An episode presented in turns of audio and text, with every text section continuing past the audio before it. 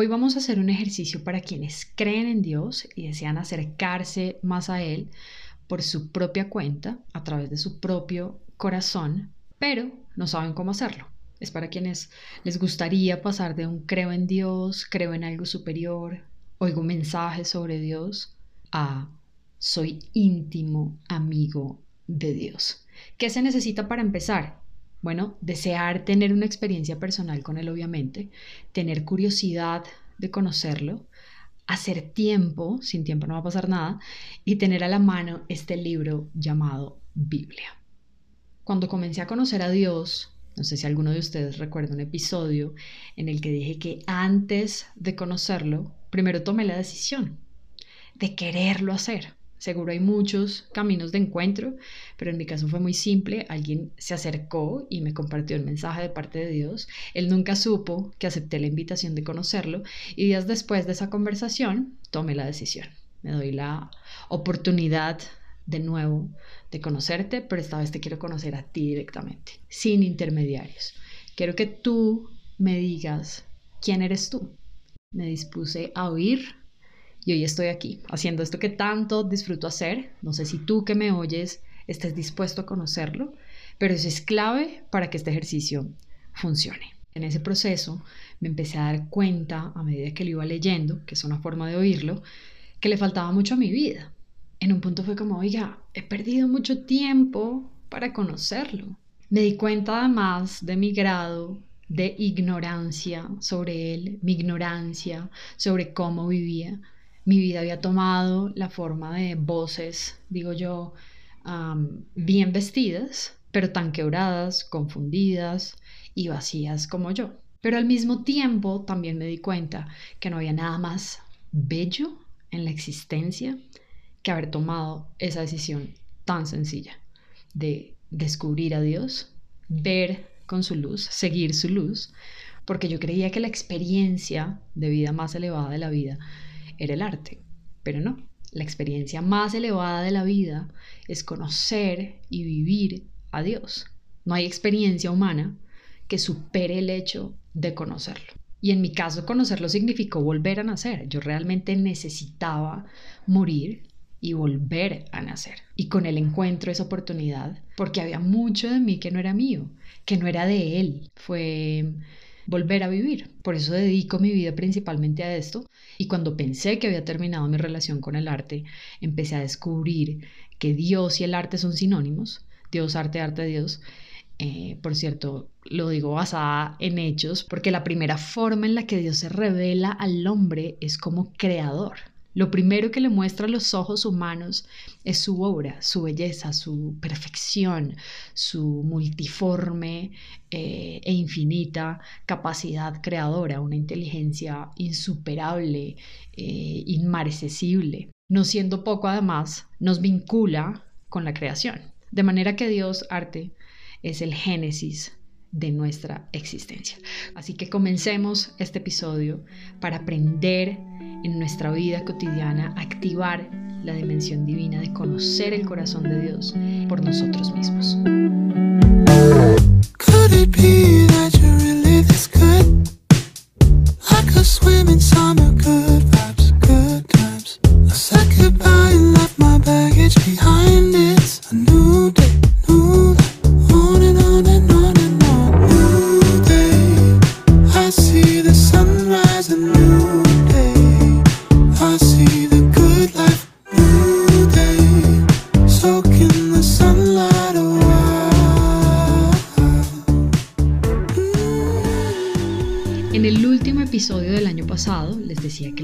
Ir a otro nivel de conocimiento de Dios, slash Elohim, slash Elión, y no hay mejor manera para tener una relación íntima con el gente linda que leyendo. Así que vamos a leer el relato de Lucas 7:36 de la Biblia textual, cuarta edición. Abro comillas. Uno de los fariseos le rogó que comiera con él, y entrando en la casa del fariseo se reclinó a la mesa. Y he aquí una mujer de mala vida en la ciudad, dicen otras traducciones, al enterarse de que estaba reclinado a la mesa en la casa del fariseo, llevó un frasco de alabastro lleno de perfume, y situándose detrás, llorando a sus pies, comenzó a regar sus pies con las lágrimas y los secaba con los cabellos de su cabeza y besaba fervientemente sus pies y los ungía con el perfume. Viéndolo el fariseo que lo había invitado, se decía, este, si fuera profeta, conocería quién y qué clase de mujer es la que lo toca, que es una pecadora. Yeshua, tomando la palabra, le dijo, Simón, una cosa tengo que decirte. Él dice, di maestro. Cierto acreedor tenía dos deudores. El uno debía 500 denarios y el otro 50. No teniendo ellos con qué pagar, perdonó a ambos. ¿Cuál de ellos, pues, lo amará más?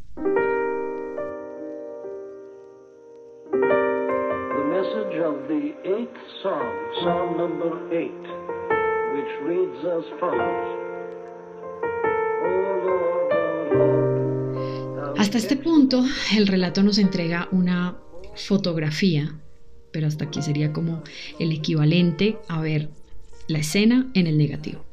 Vamos a empezar paso a paso eh, el proceso de revelado de esta fotografía, ¿saben? Como cuando uno entra al cuarto oscuro a revelar la foto, para comenzar a ver mejor sobre la superficie del papel, la imagen que acabamos de leer. Este relato me dejó pensando mucho sobre tres cosas que les quiero compartir. Retomemos la lectura desde el principio y vamos viendo cada elemento de la composición. Abro comillas. Uno de los fariseos le rogó que comiera con él, y entrando en la casa del fariseo, se reclinó a la mesa. Cierro comillas. ¿Quién se reclinó? Yeshua. Los fariseos eran un grupo social político y religioso judío, que en esa época promovía la pureza sacerdotal y surge aproximadamente como 150 años antes de Cristo, y eran muy estrictos con el cumplimiento de las instrucciones que Dios le había entregado a Moisés, eh, al punto de convertirlo en ley. El relato dice que el fariseo le rogó, cuando uno quiere comer con alguien, pues no me tienen que rogar. En todo caso, Yeshua va y se sienta a la mesa. Luego, el versículo 37 dice lo siguiente, abro comillas, y he aquí una mujer de mala vida en la ciudad. Al enterarse de que estaba reclinado a la mesa en la casa del fariseo, llevó un frasco de alabastro lleno de perfume.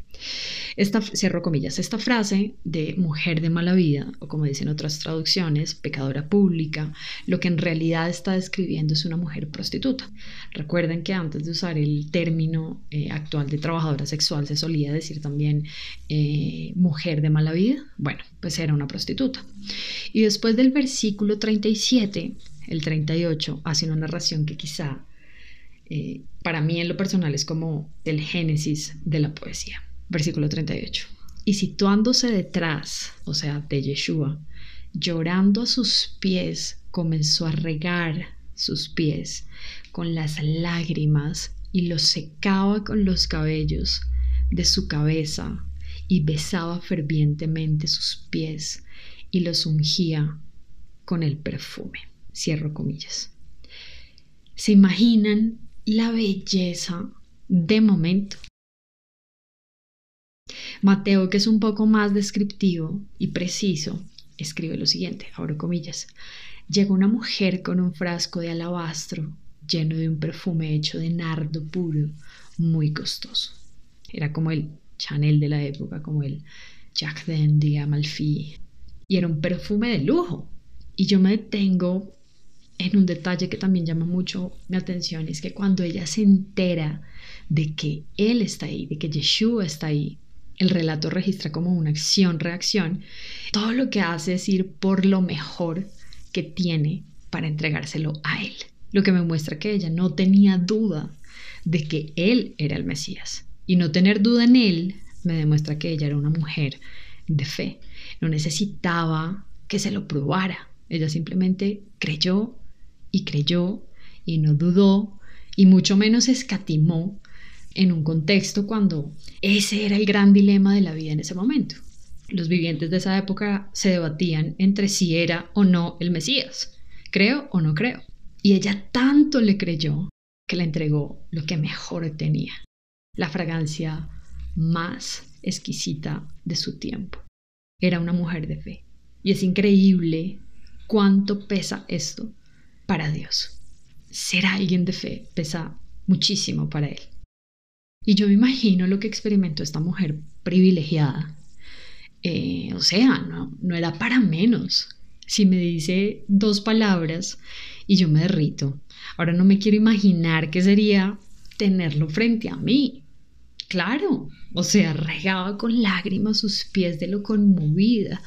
Era consciente del privilegio que estaba teniendo en ese momento de su vida. Más aún cuando no había hecho mérito alguno a lo largo de su vida para merecerlo. Entonces, Yeshua también hacia ella hace una gran demostración de amor que entre otras cosas lo veo como ese perfume que él eh, le entregó a ella. ¿Cómo no iban a caer sus lágrimas sobre sus pies cuando ella creía no merecerlo, no tener ese privilegio en la vida? ¿Cómo no secarlos con su cabello? Dice que los ungía con el perfume de alabastro.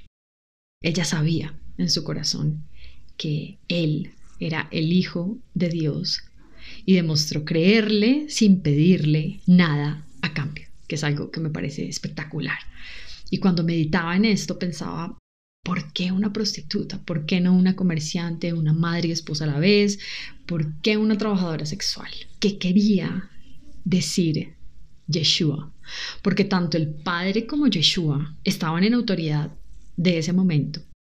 ¿Por qué en vez de elegir lo más preciado de la sociedad en ese momento, él prefiere lo menos preciado.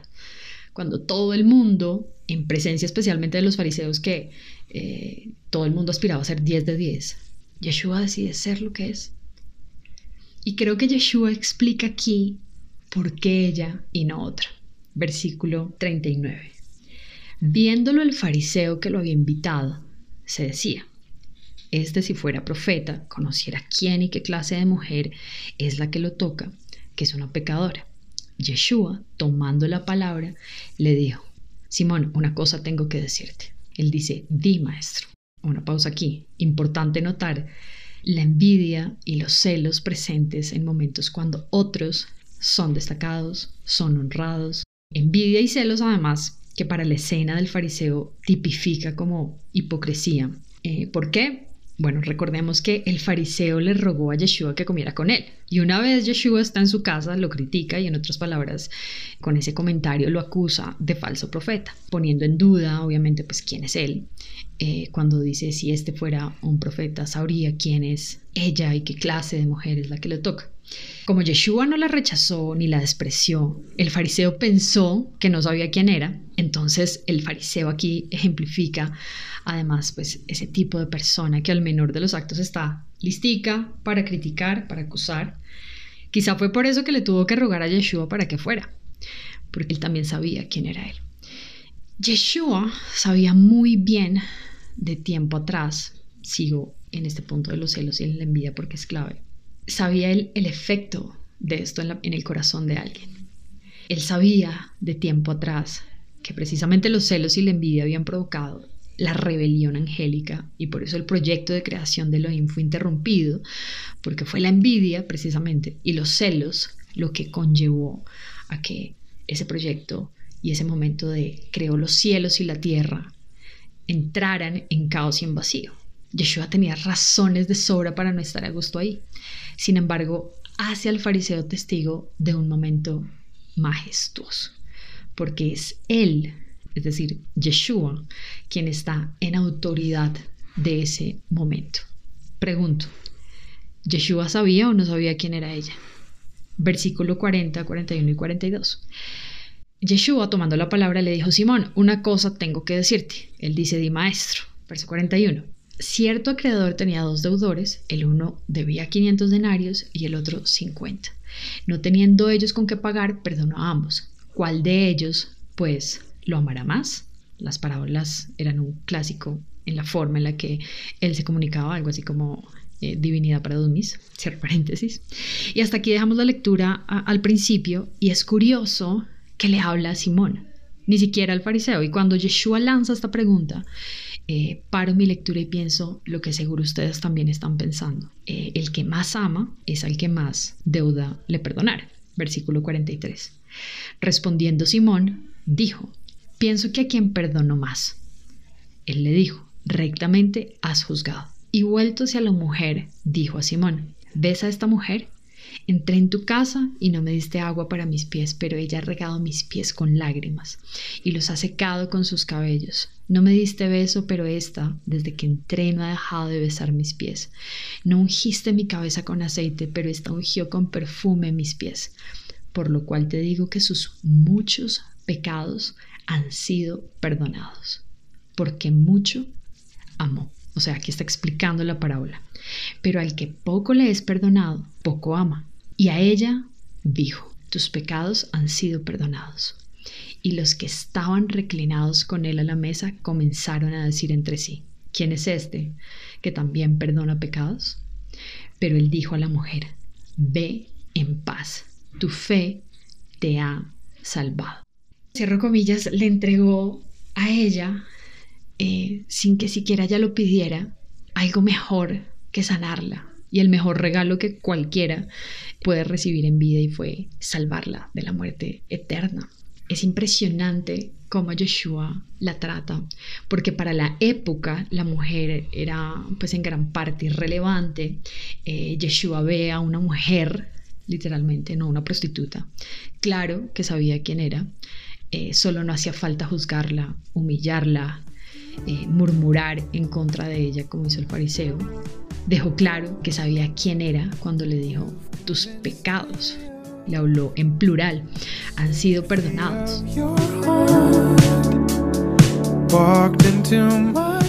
Por cierto, hago un spoiler porque uno de mis temas favoritos de este libro es analizar la relación de Yeshua con las mujeres. Y es muy, muy interesante y para mí todo un fenómeno de la época porque se adelantó en el calendario creo que unos 2000 años, porque en sus encuentros con las mujeres muestra o favor o defensa o las destaca, pero lo que siempre les demuestra es valor.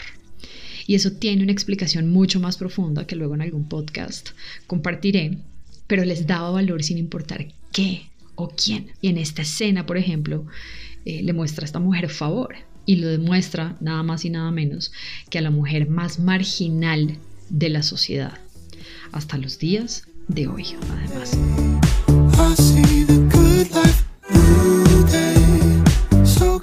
Entonces, en este momento máximo del relato me hizo reflexionar en el valor que le demostró esta mujer a Yeshua. Ella supo quién estaba frente a ella. ¿Cuántos lo tuvieron enfrente? ¿Cuántos lo vieron? ¿Cuántos lo oyeron? ¿Cuántos compartieron? Se sentaron a la mesa con él, pero no le creyeron. No lo vieron, no lo oyeron. Esto es gente realmente escalofriante. ¿Cuántos, a pesar de haber oído de él, de haber tenido los recursos para acercarse más, cuántos, a pesar de haber tenido el tiempo, que es además lo que más nos roban hoy de una manera muy astuta, a través del placer que ofrece ser entretenido, eh, no creyeron. Y es una pregunta para hoy. ¿En qué momento decidieron creer que Dios no existe? Cuando todo, por cuanto existe, existe por Él y subsiste en Él. Para no ir muy lejos, la creación demuestra que hay un diseñador detrás y todo está en perfecta armonía.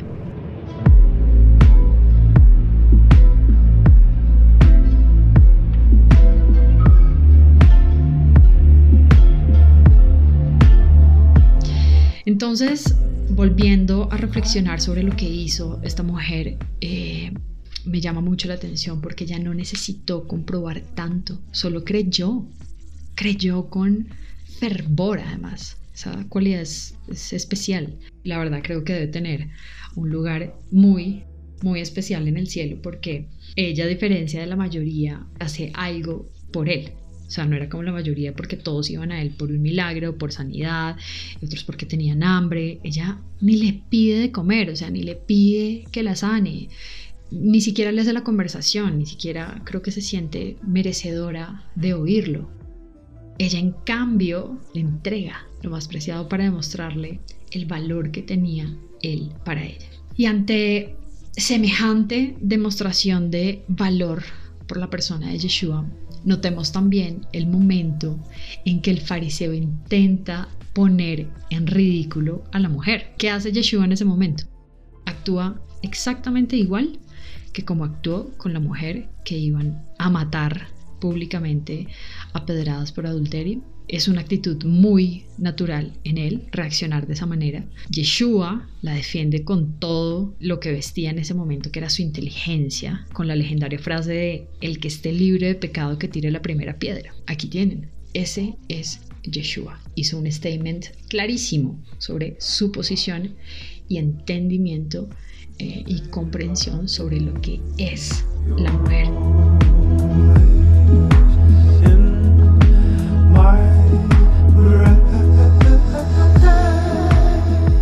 Segundo, entre los tres puntos eh, que quiero compartirles, que me hizo meditar esta lectura, que nos costaría demasiado entregarle a Yeshua.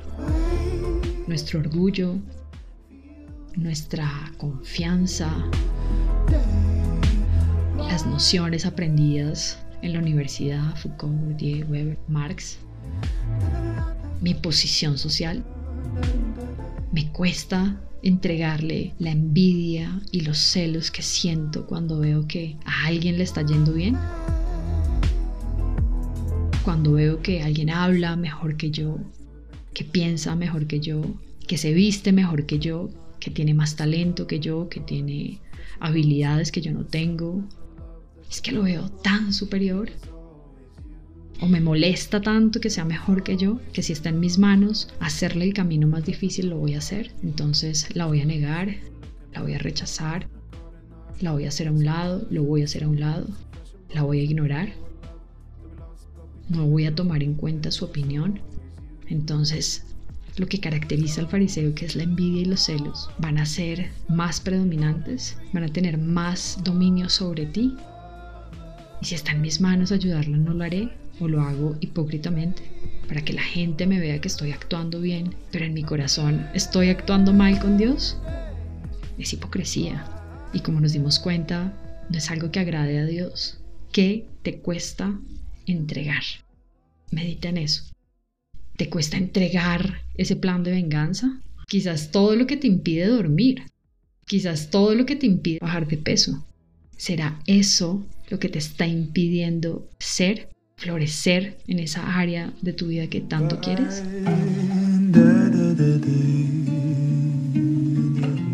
¿Qué debemos romper en nuestra vida para oler rico ante Dios?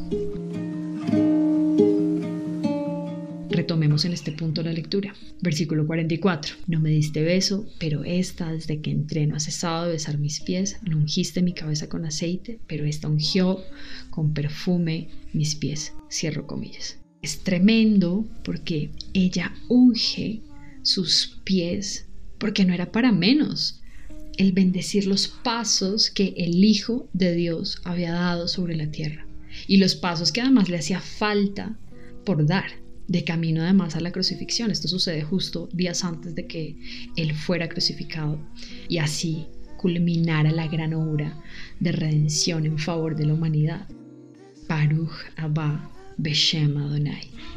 Bendito es el que viene en el nombre del Señor. Era muy significativo, era muy especial este momento de ungir al Hijo de Dios.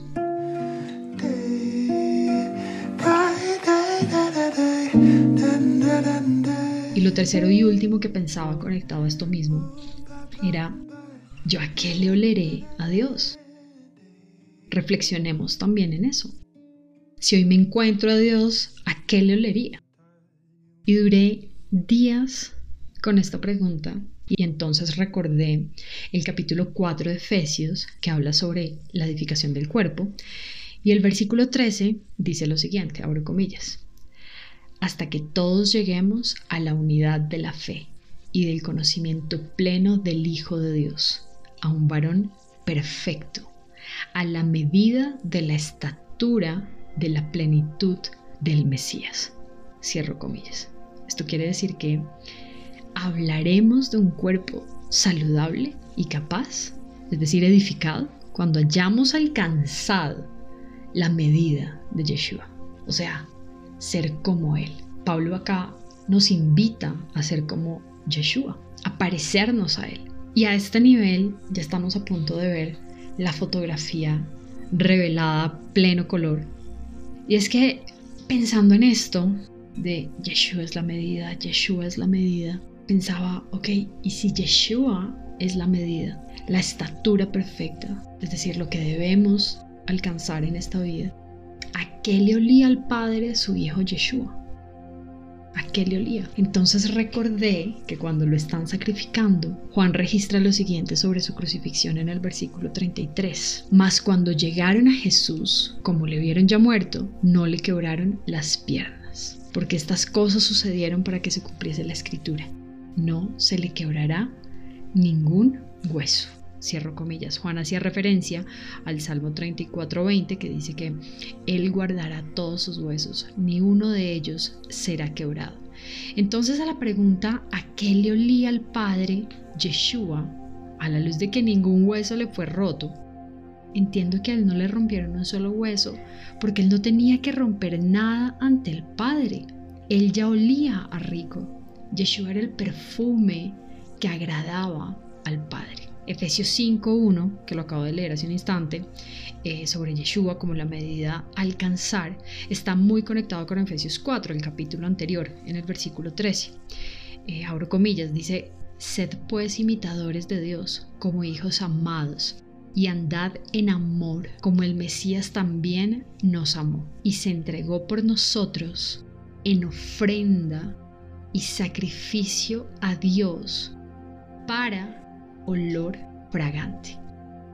¿A qué le olía el Padre? A olor fragante.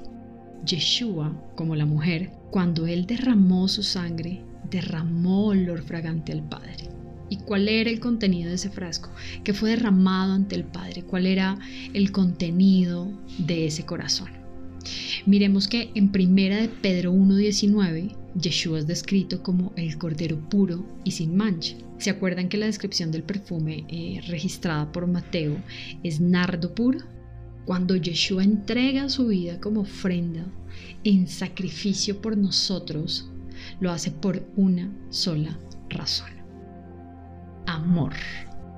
Amor por la obra de arte de su Padre, que somos nosotros, los seres humanos, para que no perdiéramos el milagro hermoso de la vida que su obra culme, además, por causa del pecado. Y así tuviéramos acceso al plan que diseñó desde el comienzo, acceso a la vida eterna, en reposo, activo, de estar en su presencia, adorándolo, porque la única forma de acceder a semejante vida preciosa, idílica, de estar con Él, es estar limpio.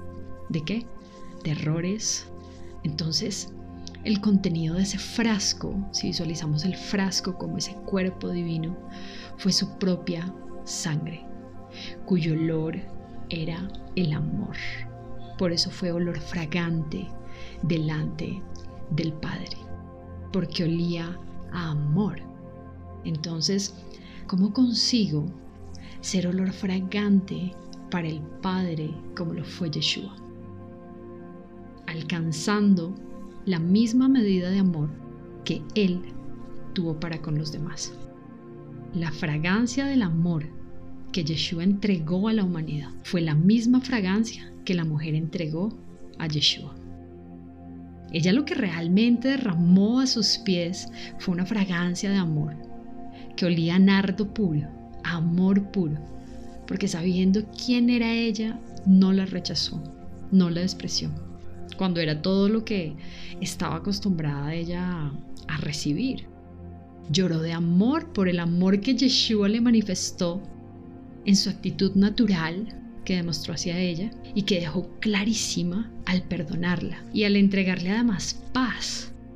Todo lo que busca desesperadamente hoy la humanidad, todo lo que hoy queremos.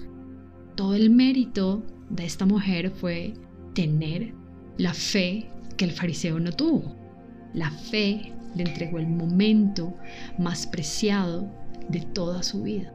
Creyó que Él era el Hijo de Dios y lo adoró entregándole lo mejor que tenía, el perfume del amor.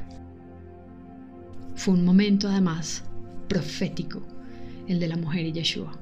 Luego Yeshua entregaría olor puro y fragante al Padre. Esta fotografía entonces de lo que en realidad habla es sobre el amor. Por amor, Yeshua va a la mesa de un hipócrita.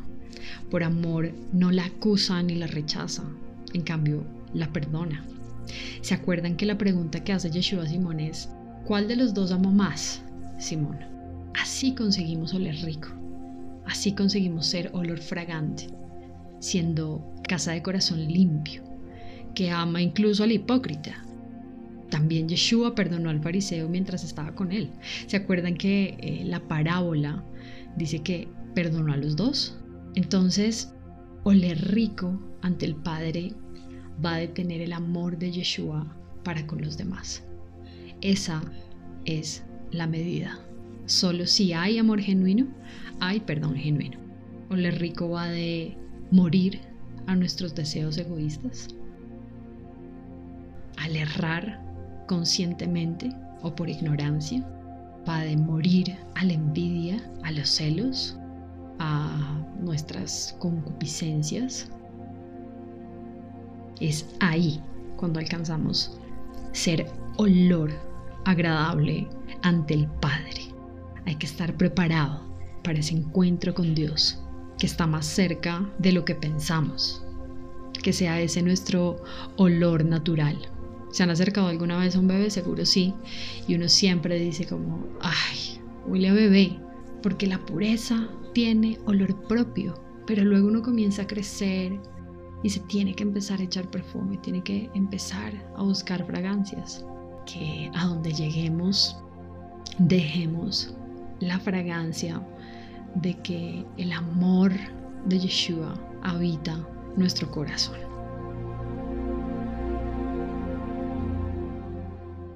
Yo soy Carla y fue un gusto compartir este primer episodio del año con ustedes.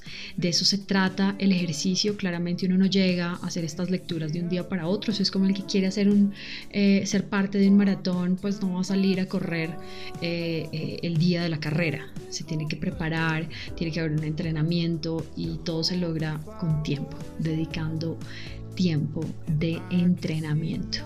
Y poco a poco uno va leyendo cada vez más porque se vuelve como adictivo y va haciéndolo mejor cada día. El año pasado les recomendé un libro que me parece clave como para empezar a acercarse a este tipo de lectura y es el libro de Efesios que precisamente eh, en el ejercicio de hoy hablamos del capítulo 4 y del capítulo 5, así que muy recomendado. Un abrazo y nos oímos en el próximo episodio de Seguir la Luz.